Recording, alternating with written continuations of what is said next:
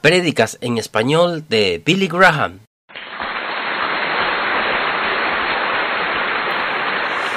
Ahora el quinto capítulo del libro de los hechos. El quinto capítulo del libro de los hechos. Solo una frase voy a tomar de él. Y la voy a sacar totalmente de contexto. Porque quiero hablarle a los jóvenes principalmente esta noche. La escritura dice que en los hechos, el quinto capítulo, en el sexto verso, y los hombres jóvenes se levantaron. Esta noche me gustaría ver al salir de Birmingham y Alabama y fuera de esta cruzada, me gustaría ver hombres y mujeres jóvenes que se levanten y avancen para ayudar a cambiar nuestra nación y cambiar nuestro planeta. Hay suficiente poder espiritual y moral en este estadio esta noche que podría cambiar la nación y cambiar nuestro mundo si empezáramos a marchar por Jesucristo. Los jóvenes de todo el mundo están marchando por todas las causas del mundo. Y creo que esta noche ha llegado el momento para que marchemos nosotros y empezar a marchar en serio por Jesucristo. El señor Chou en China el otro día dijo a un grupo de personas de Minnesota, dijo que la esperanza de Estados Unidos es exactamente la misma que la de China. Él dijo que la esperanza de China y la de América está en los jóvenes. Bueno, yo espero que no sea en el comunismo, espero que no sea en la democracia. Nuestra esperanza está en Jesucristo, el reino de Dios. Esa es nuestra esperanza y tenemos nuestra esperanza anclada en eso. Pero he notado que en todo el mundo los jóvenes están marchando. La China Roja el otro día lo llevaron, millones marcharon. Se llamó la Guardia Roja y el otro día en Italia marcharon. Y duplicaron, duplicaron su poder en el gobierno romano y en el gobierno italiano. Persiguiendo a los jóvenes. Tanto jóvenes de izquierda como jóvenes de derecha empezaron a marchar. Ahora en mi generación hace 30 años hace 30 años se enfrentaron en una guerra en la que perecieron millones de personas. Jóvenes marchando por Hitler, jóvenes marchando por Stanley, jóvenes marchando por el pueblo de Japón, jóvenes marchando en Estados Unidos, jóvenes marchando en Gran Bretaña, todos marchando con armas. Y comenzaron a dispararse unos a otros y la sangre salpicó este planeta como nunca antes había salpicado en la historia. Oremos para que eso no vuelva a suceder en nuestra generación. Pero los jóvenes de ahora están en movimiento, jóvenes en marcha. Y estos jóvenes quieren opinar sobre los asuntos nacionales, quieren opinar sobre cómo va a ser. Pero encuentro y viajo mucho entre los jóvenes y hablando entre grupos de escuelas secundarias y grupos de universitarios personalmente. Y en el campus. Que los jóvenes de hoy en día hay varias cosas que sienten y sienten muy profundamente. Creo que los jóvenes de hoy sienten que han sido engañados. Sienten que en algún momento nuestra generación los ha engañado. Pues jóvenes que han sido engañados Quiero que esta noche decirles a todas las generaciones han sido engañadas. Especialmente esta generación, porque la Biblia dice que el diablo es el gran engañador. Ese es su negocio para engañarte y he llamado en segunda de Tesalonicenses, he llamado la mentira. Jesús dijo que es un mentiroso y es el padre de la mentira. El negocio del diablo es engañarte. Trata de engañarte y lo hace en cada generación diciendo que puedes vivir una vida para ti, para el placer, para el ser dinero. Y puedes dejar que estas cosas sean tu Dios y que te satisfagan y encontrarás satisfacción en ellas, te dice. Y después, mientras la burbuja se rompe, y cuando eres joven te dice que puedes tomar la ruta de las drogas y encontrar expansión en tu mente, paz, tomando drogas y pronto descubres que estás en un cautiverio. Pronto descubres que has sido engañado. Estás viendo que el diablo te está llevando al cautiverio todos los días. Y él usa todos los medios, las agencias del mundo. A veces me temo que incluso usa la iglesia te engaña. Y a veces la iglesia es culpable de alejarte del verdadero Dios. El Cristo real que te puede perdonar y satisfacer y cambiar tu vida, que viene a amarte y a tomarte de la mano y ser tu amigo. El diablo quiere engañarte. Se llama en la Biblia el engañador. ¿Ves que él engañó a Eva en el jardín? Él la engañó haciéndole creer que si desobedecía comiendo esa fruta, que se volvería como Dios. Él dijo que realmente no vas a morir, no hay juicio. Y ella le creyó, creía que viviría. Así que la primera generación de personas que alguna vez habitaron este planeta fueron engañadas. Y la caída del hombre de Dios comenzó con un engaño del diablo. Y Satanás te está engañando. En esta generación, después de un tiempo, puedes tener éxito. Puedes llegar a la cima. Pero hay una soledad, hay un vacío. Y ese poder que querías, el dinero que has ganado, el glamour que has tenido, no satisface totalmente tu vida. Eric Seagal, quien escribió una historia de amor, fue citado en el periódico recientemente. No te puedo decir de dónde voy, pero me imagino donde sea que estaré. Solo Jesús dijo que el materialismo sin Dios es nefasto. Dijo cuán difícilmente entrarán en el reino de Dios los que tienen riquezas. Cuídense de la codicia, porque la vida de un hombre no consiste en la abundancia de las cosas que posee. El diablo dice que todo lo que necesitas es seguridad desde la cuna hasta la tumba y serás feliz. Recuerdo que el arzobispo de Castro dijo, sabes que dijo nosotros en la iglesia trabajamos duro por él, por el estado bienestar y lo tenemos, pero descubrimos que eso no trae felicidad y paz a los corazones de nuestra gente. Hay algo más. Puedes ser rico, pero si estás sin Dios, ¿qué haces? No tienes nada. El apóstol Pablo escribió a Timoteo y dijo, instruye a los que son ricos en bienes, instruyelos a que sean ricos en buenas obras, que no sean orgullosos, que no fijen su esperanza en las riquezas que son inciertas, no fijen la esperanza. Fíjala en Dios, eso dijo Jesús. Busca primero el reino de Dios y su justicia, y todas las cosas te serán añadidas. Pon a Dios primero. Dios se encargará del resto. Pero si pones el dinero y el placer y el poder primero, vas a ser engañado.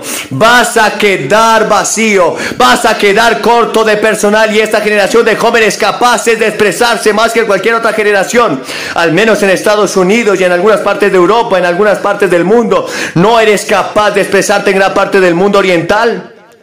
Pero este país pueden expresarse y se están expresando que están engañados y están culpando a la generación anterior cuando en realidad la generación anterior también ha sido engañada y hemos sido engañados por un poder sobrenatural llamado el diablo. Así que echemos la culpa al diablo. Y luego, en segundo lugar, encuentro que los jóvenes, donde quiera que vayan, se sienten frustrados por el fracaso. ¿Sabes que la depresión puede volverse muy grave en la adolescencia? Cuando estás en la edad entre los 16 y 22 años o 23, puede tener periodos terribles de depresión, una sensación de inseguridad. No ha dejado la niñez, no han llegado a la madurez en la masculinidad y la inexperiencia puede hacer una gran depresión. Y en nuestra generación, donde tenemos tanto, mucho tiempo libre, puedes estar preocupado. Preocupado por nada. Tienes una meta, un motivo, un propósito, un significado para vivir. Puedes estar preocupado por la nada y puedes estar absolutamente vacío. Y esto te está deprimiendo. A veces estás deprimido y a veces tienes un viaje de ego entras en él y tratas de presumir y tratas de mostrar que eres un hombre de una manera o de otra, haciendo cosas excéntricas. para tratar de agradar a la gente que te rodea y llamar la atención. La Biblia dice que somos pecadores, ya sabe, yo creo que a los jóvenes hay ciertas verdades que, que decirles y no creo que en mi generación le hayamos pasado la verdad. ¿Cuál es la verdad? La verdad es que has pecado, has heredado una enfermedad mortal y te va a matar. Esa enfermedad se llama pecado. Es una enfermedad espiritual y la Biblia dice que el resultado de la paga del pecado es la muerte.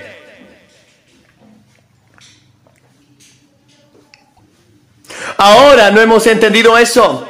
Leí en el libro de Nicolás y Alexandra que se ha convertido en una película, en la historia de los días antes de la revolución rusa, cuando Nicolás estaba en el trono en Rusia, Rusia imperial. Y tenían un hijo. Y nuestro principito, él tenía una enfermedad. Y cuando se cortaba, se lastimaba, comenzaba a sangrar y nadie podía tener ese sangrado. La enfermedad se llamaba hemofilia y algunas personas se afligen cuando son portadores de ella. Y aquí está esta mujer, la reina Alexandra, la emperatriz, sintió que ella era responsable y cargó con esa terrible culpa que la llevó a un falso profeta, un falso sacerdote con el nombre de Rasputín, uno de los personajes más viles y malvados de la historia, y que llevó a la destrucción de Rusia y llevó al surgimiento del comunismo. Ahora había muchas cosas mal en Rusia. No estoy entrando en la parte política de ese periodo. Solo digo que este niño pequeño tenía una enfermedad. Y debido a que tenía una enfermedad que había heredado de su madre, este eventualmente condujo a una serie de eventos que llevaron a uno de los momentos históricos más grandes en la historia del mundo. Ahora tienes una enfermedad. No hay absolutamente ninguna cura para esa enfermedad va a matarte. A cada uno de ustedes está designado que el hombre muere una vez. Solo hay una herramienta posible, una herramienta segura. Y es por eso que Jesucristo vino al mundo. Vino y derramó su propia sangre. Para que Dios pueda proveer una cura para ti. Es la única cura para la enfermedad que todos tenemos.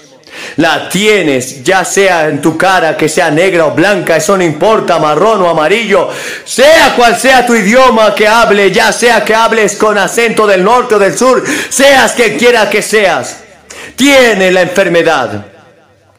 Y te va a matar, te va a matar físicamente, lamentablemente vas a morir te va a matar espiritualmente porque cuando mueras tu alma se va a ir a la eternidad y te va a perder y no se va a encontrar con Dios. A menos que siga las enseñanzas de Jesús. Un alma perdida deambulando en las tinieblas de afuera, perdida. Perdido de Dios, perdido de sus seres queridos, perdido de todo lo bueno y hermoso y justo. Jesús describió esa situación como el infierno. Hay muchos de ustedes aquí esta noche que son almas perdidas, viviendo en el infierno en este momento, son el infierno en esta tierra. Pero si están fuera de Jesucristo, la Biblia dice que estás infectado con esta enfermedad.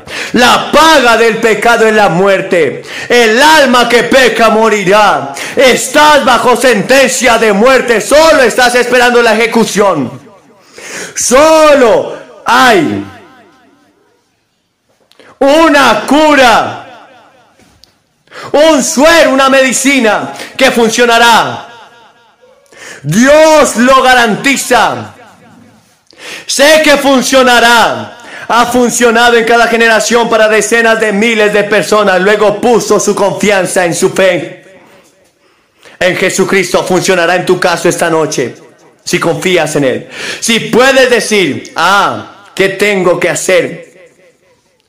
Así que cuando tienes este sentimiento de fracaso, ¿qué haces? Algunas personas recurren al sexo. Leí en el periódico el otro día que Billy Graham dijo que el sexo era pecado. Eso no es cierto. Nunca he dicho eso en mi vida. Si no fuera por el sexo yo no estaría aquí esta noche. Tampoco tú. La Biblia enseña que el sexo no es pecado. Es el mal uso del sexo. Eso es pecado cuando lo usamos mal. Tú dices, pero Billy, estamos en una sofisticada generación moderna que tiene la píldora y los condones. Y hemos resuelto los problemas. ¿Por qué será ilegítimo entonces si te voy a decir algo? Hace 20 años, las personas no se divorciaban como ahora. Hace 20 años no habían enfermedades de transmisión sexual como ahora. Esta generación está siendo destruida por esa enfermedad, el SIDA, que está destruyendo al mundo. Y debes huir de esas cosas. El matrimonio es para toda la vida y es posible que no estés de acuerdo con lo que digo. No estoy pidiendo que estés de acuerdo, no estoy tratando de forzarlo a tu conciencia. Puedes tomar tu propia decisión ahora. La Biblia dice que el sexo fuera de matrimonio es pecado. Y la Biblia dice que si cometes ese pecado lo pagarás en tu cuerpo. Es en esta vida. Y en la vida por venir. Es un pecado y luego hay miles de jóvenes que están en fracaso y el síndrome del fracaso se suicidan. Es el segundo asesino en el mundo hoy en los campos universitarios. Algunos van a las drogas. ¿Sabías que leí el otro día que el 6% de los jóvenes estadounidenses ahora están experimentando con las drogas duras? Casi no lo podía creer. Y no hay cura. El gobierno de los Estados Unidos gasta un promedio de 65 mil dólares para tratar de curar a un adicto. Y solo tenemos una cura del 1% de ellos. Solo tenemos y los arrestan y son peligrosos y terribles. Y en este negocio de las drogas, no solo en América, sino en Europa y en todo el mundo. Pero es algo raro. En China dicen que no hay drogas. Los jóvenes no usan drogas ahí porque no están permitidas. Pero aquí en Estados Unidos, con toda nuestra libertad, tenemos una plaga sobre nosotros que es como cáncer que podría destruir nuestra generación y sociedad. De hecho, la Biblia insinúa que llegará un momento en que una nación entera será drogada algún día. ¿No es así? Dice América no llama a la nación por su nombre, pero dice que la nación será drogada. Y nos volveremos blandos como lo fue en sus últimos días. Drogas. Y luego está la soledad. Los jóvenes sienten una sensación de fracaso y así son Solo escribo, el actor de una revista nacional de la semana pasada dijo que ha llegado al nivel de cero. Dijo que sabes que subo al escenario y actúo y voy ante las cámaras y actúo y piensan que soy un gran tipo. Dijo que he sido nominado para el premio Oscar y he tenido todo.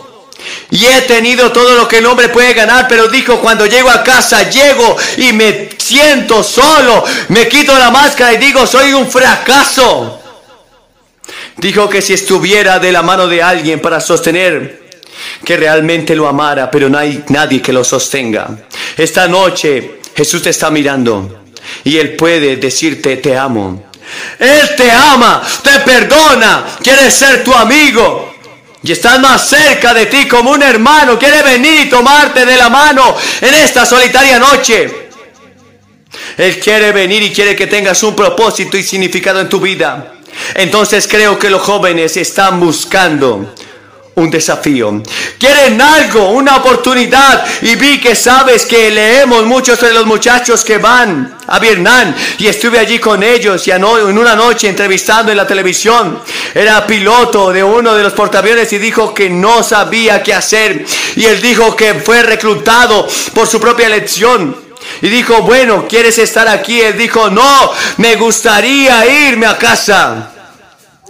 Pero estaba buscando un desafío y sabes, el desafío que quiero darte en esta noche es que busques a Cristo. Si te gustan los desafíos, el hombre fue creado para un desafío.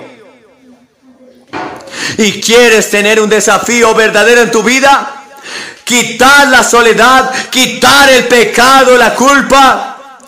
El desafío es seguir a Jesucristo. Es seguir a un mundo lleno de amor en lugar del odio.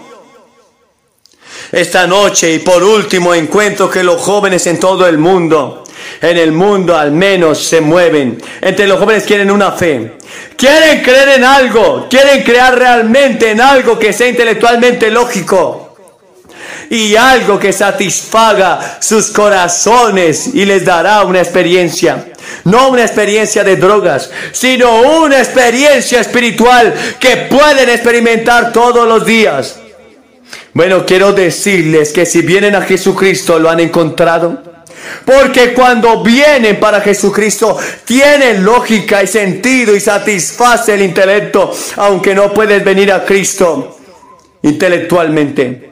Solo vienes con tu fe, porque tu mente ha sido afectada por tu pecado y por eso no entiendes que Él te está llamando. Tienes que venir con una fe sencilla como la de un niño, pero tienes una experiencia y puedes sentir a Cristo.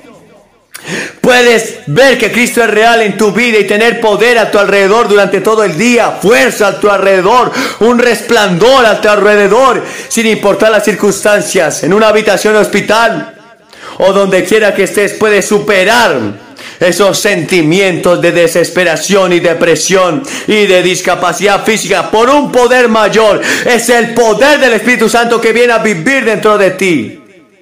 Oh, quiero decirte que hay veces que siento a Cristo tan cerca, que lucho y tengo ganas de pararme y bailar una giga. Hay veces que tengo ganas de gritar aleluya.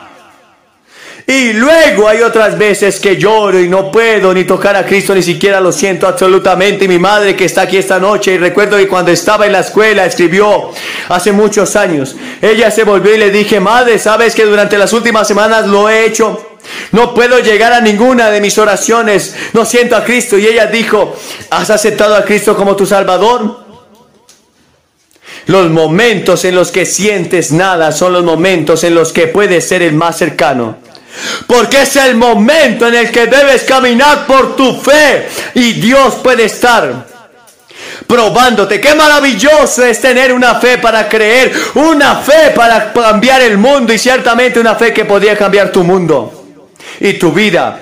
Me presenté así en una reunión una noche hace varios años y comencé en una dirección completamente nueva. Podría pasarles a ustedes. Les voy a pedir a cientos de ustedes, jóvenes y personas mayores, que se levanten de su asiento ahora mismo y vengan y párense frente a esta plataforma y digan al venir, recibo a Jesucristo. Quiero que Él sea mi Señor, mi amo y mi Salvador.